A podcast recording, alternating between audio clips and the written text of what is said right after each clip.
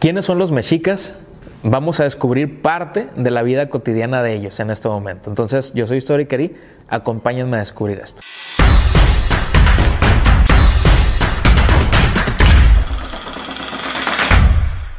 Los mexicas, como ya lo habíamos visto, pues tienen un sinfín de historias y anécdotas y cosas que contar y miles de cosas que podemos rescatar de ellos, pero me voy a enfocar en este episodio en hablar de la vida cotidiana. Los mexicas tenían una educación tan estricta, ¿de acuerdo? Y tan, tan, tan puntual que no podían salirse absolutamente nada de lo que ya estaba establecido.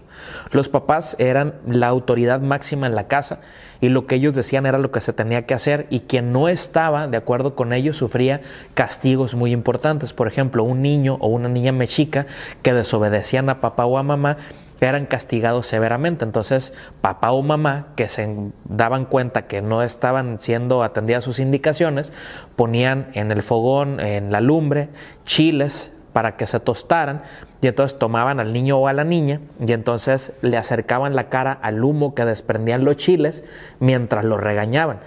¿De acuerdo? Entonces, pues el niño, pues lógicamente empezaba a llorar y llore, a chillar, ¿no? El chilpayate, ¿no? Pues como se dice en, en náhuatl, ¿no?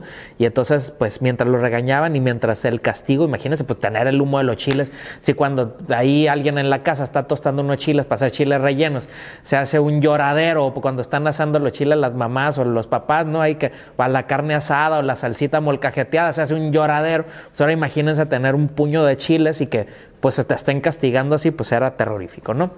Y de esto se da cuenta pues en algunos códices eh, que eh, los, los, españoles pues interpretaron y anotaron. ¿no? Eh, ¿Qué pasaba, por ejemplo, con un sujeto que se encontraba robando? Bueno, había distintos tipos de castigos, ¿no? Por ejemplo, uno de los castigos era el desmembramiento, ¿no? Entonces lo agarraban por las extremidades y jalaban las, las manos y las piernas, o sea, las extremidades las jalaban hasta que pues se dislocaban los huesos y entonces quedaba todo inservible ahí el sujeto y pues se terminaba muriendo, ¿no? Eh, había distintos tipos de, tradiciones, por ejemplo, o de, o de situaciones. Eh, cuando los mexicas iban a la guerra, ellos se tenían que ataviar como el dios, ¿no? Entonces, si yo estaba representando a Tezcatlipoca, tenía que pintarme de negro, tenía que ponerme las pieles que aparecían en, en los códices, tenía que ponerme las plumas y el escudo. Entonces, yo no representaba a mi nombre, sino representaba al dios, ¿no? Entonces, cada quien dentro de la guerra tenía su propio, su propio papel. Los mexicas también se divertían, claro que sí. ¿De acuerdo? Entonces, por ejemplo, uno de los juegos que ellos practicaban mucho era el juego del volador junto con otras culturas del, del, México prehispánico. Y eh, ahorita que estoy recordando, había un, un, sacrificio que era, se llamaba el sacrificio gladiatorio, ¿de acuerdo? Donde ellos se agarraban así como a macanazo limpio y a golpe limpio, pues se trataba de descalabrar al de enfrente, ¿no?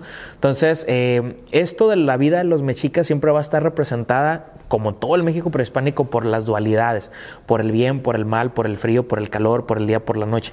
Incluso los mexicas eran bien miedosos, porque de noche cuando estaba este Tezcatlipoca, que era pues el dios de la oscuridad, se decía que Quetzalcoatl estaba perdiendo la batalla ¿De acuerdo? Y entonces cuando en, la mañana muy temprano amanecía y salía el sol, Tezcatlipoca iba ganando, ¿no? Y entonces en la noche volvía a ganar el otro, pues entonces siempre era como una guerra constante entre ellos. Entonces cuando había eclipse, pues estos vatos se volvían locos porque a mediodía pues llegaba el eclipse y entonces se oscurecía todo y entonces el dios de la noche pues le estaba ganando al del día y entonces había quien se moría ahí o se suicidaba, o sea, cosas así como inenarrables, ¿no? Porque pues les entraba la locura, ¿no? Entonces es parte como de la idea del México prehispánico, ¿no?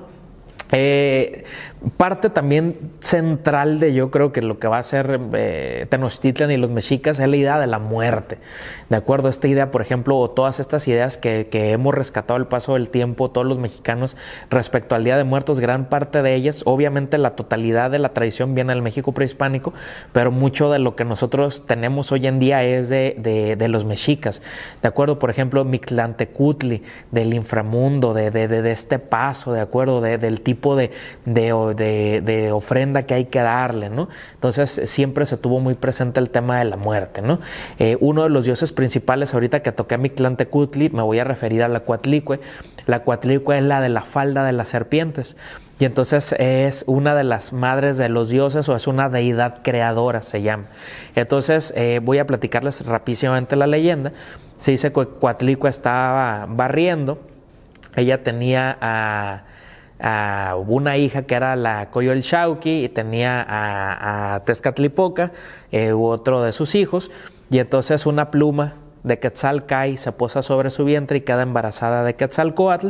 Cuando los hermanos quieren matar a la mamá para que no nazca Quetzalcoatl, se traen a los 400 surianos, de acuerdo que es un pueblo del sur de, la geografía mexica, y entonces eh, Quetzalcoatl nace siendo hombre y entonces le corta las extremidades a su hermana, que es la Coatlicue, y entonces entra en un enfrentamiento permanente con su hermano, por eso lo del día y de la noche, ¿no?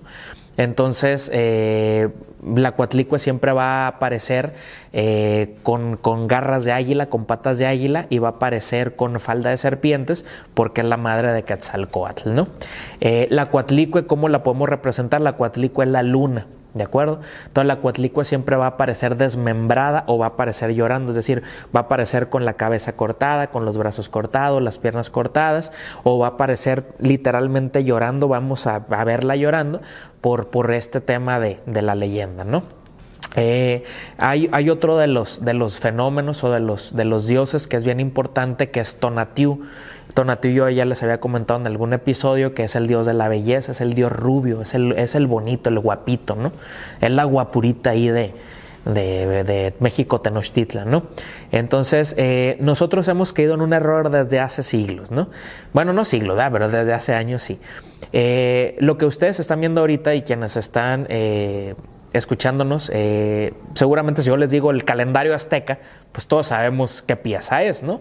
Pero ni es azteca ni es calendario, ¿no? Por lo que ya les comentaba del nombre, es una pieza mexica elaborada en el Valle de México, por eso es mexica, no es azteca, y no es un calendario, ¿de acuerdo? Es una piedra de sacrificios. Entonces, el nombre correcto de esta pieza es la piedra del sol. ¿De acuerdo? Entonces voy a tratar de explicar a grandes rasgos eh, la estructura de la pieza del sol. Está hecha en medallones, eh, la construcción fue de basalto olivino, pesa muchísimas toneladas, y entonces en el medallón central aparece Tonatiuh con la lengua bífida. La lengua bífida es la lengua salida, ¿de acuerdo? Y esa lengua bífida salida está en, eh, tiene una forma de piedra de pedernal. El pedernal era la piedra con la que se hacían los sacrificios humanos. Ahorita vamos para allá. Y entonces el pedernal, lengua bífida, en Tonatiuh significa el que come corazones. Y entonces Tonatiuh en sus extremos tiene garras de águila. Entonces significa el que toma a los hombres y come su corazón. ¿De acuerdo? Entonces ese es Tonatiuh. Y entonces eh, tiene eh, sobre su cabeza, sobre el lado izquierdo derecho y sobre la parte inferior de la cara del lado izquierdo y derecho, tiene cuatro medallones que representan las cuatro eras mexicas. En un momento fuimos tigres, en otro momento fuimos garzas, en otra fuimos monos, ¿de acuerdo? Y entonces todo el conjunto representa el quinto sol. De esto hay una leyenda. Eh, los dioses se sacrifican, autosacrifican en, en Teotihuacán, que es la ciudad de los dioses, para poder llevar a cabo el quinto sol y la quinta era de la humanidad.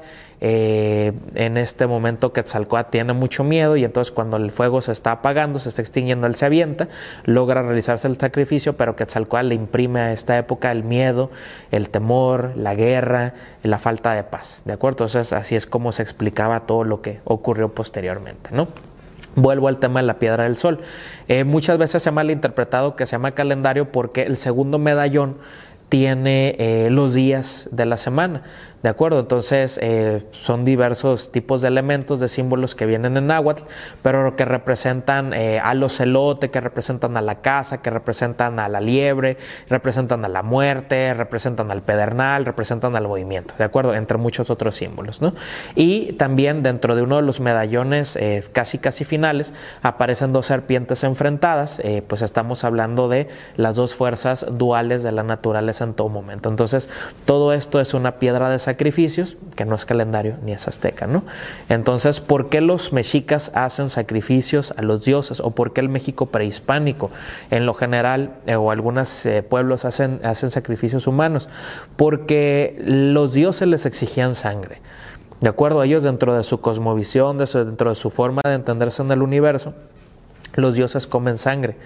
Y, ve, y comen corazones y beben sangre, perdón. Entonces, eh, hay varios, varios códices donde podemos ver a los dioses que tienen garras de águila, que tienen manos de águilas, de acuerdo, que tienen la lengua salida bífida porque están sedientos de la sangre y del corazón. Y entonces el sacrificio radica en pues yo te doy un corazón, pero por no de mis paisanos, ¿no? Entonces por eso se hacían las guerras floridas, se traían prisioneros de otros pueblos que eran ofrendados a sus dioses. ¿Y para qué se hacían los sacrificios? Para que siguiera habiendo día, para que siguiera habiendo futuro, para que siguiera habiendo cosechas. ¿De acuerdo? hay distintos tipos de sacrificios. Había sacrificios individuales, por ejemplo, para la fertilidad de la tierra para que la cosecha creciera. Eh, un sacrificio individual, por ejemplo, era perforarse con, con, puntas de maguey. La punta de maguey es una punta muy filosa. Entonces se perforaba el lóbulo de las orejas, se perforaba la lengua y se perforaban los genitales para que la sangre cayera en la tierra y entonces el Dios tomara esa tierra y entonces hiciera producir la tierra, el suelo. ¿De acuerdo? Entonces era un sacrificio individual.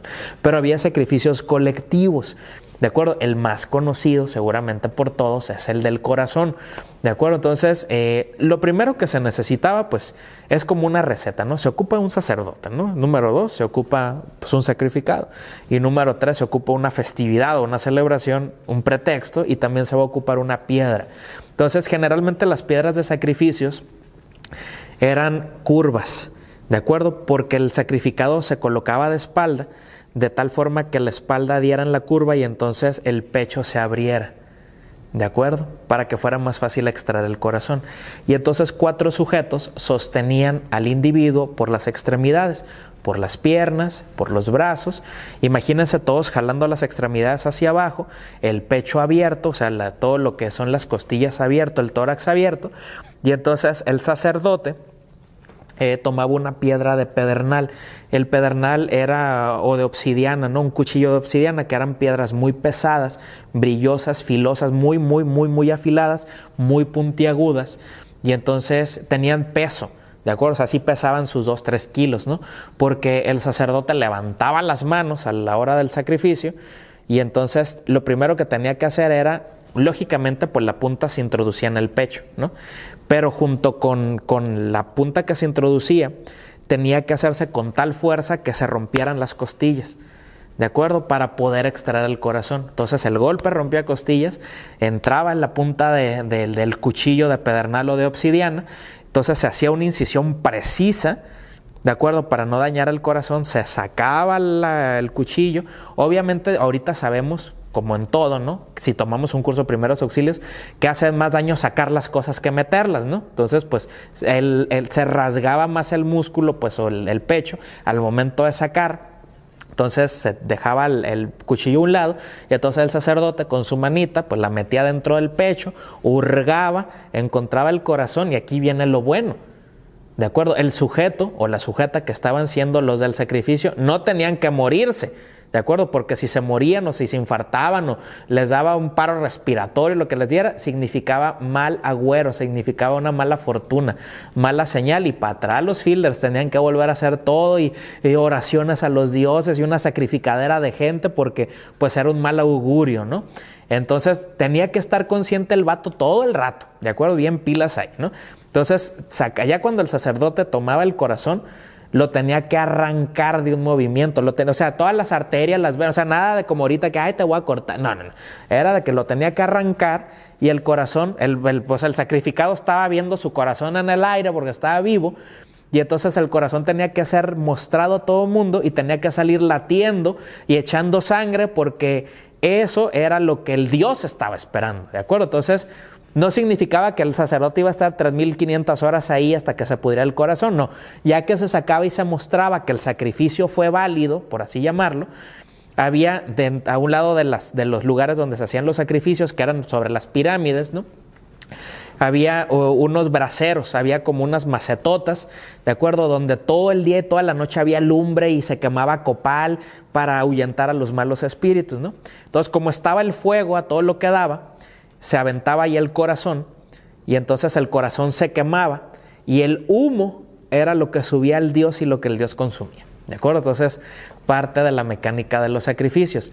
¿Qué pasaba con el pobre o la pobre sacrificado que, que, pues vio ahí su vida pasar, ¿no? Hay algunos momentos donde algunos autores dicen que si el sacrificado entraba en pánico antes de, le daban un narcótico, le daban una droga, para que fuera groovy, ¿no? Al sacrificio, llegara a gusto, acá contento, no se, no se muriera tan rápido, ¿no? Como que viera la vida pasar. ¿De acuerdo? Entonces, mm, pero muchas otras veces, si no la mayoría del tiempo, pues llegaban y en seco, ¿no? Vámonos. Entonces, eso le pasaba a niños, niñas y a señores, señoras, a todo mundo, ¿no? Incluso había quienes, dependía el día que nacían, ya estaban destinados a morir, pero a ellos los educaban para morir. Y a esas personas, antes de ir al sacrificio, los ataviaban de acuerdo al Dios y entonces eran como un mensajero.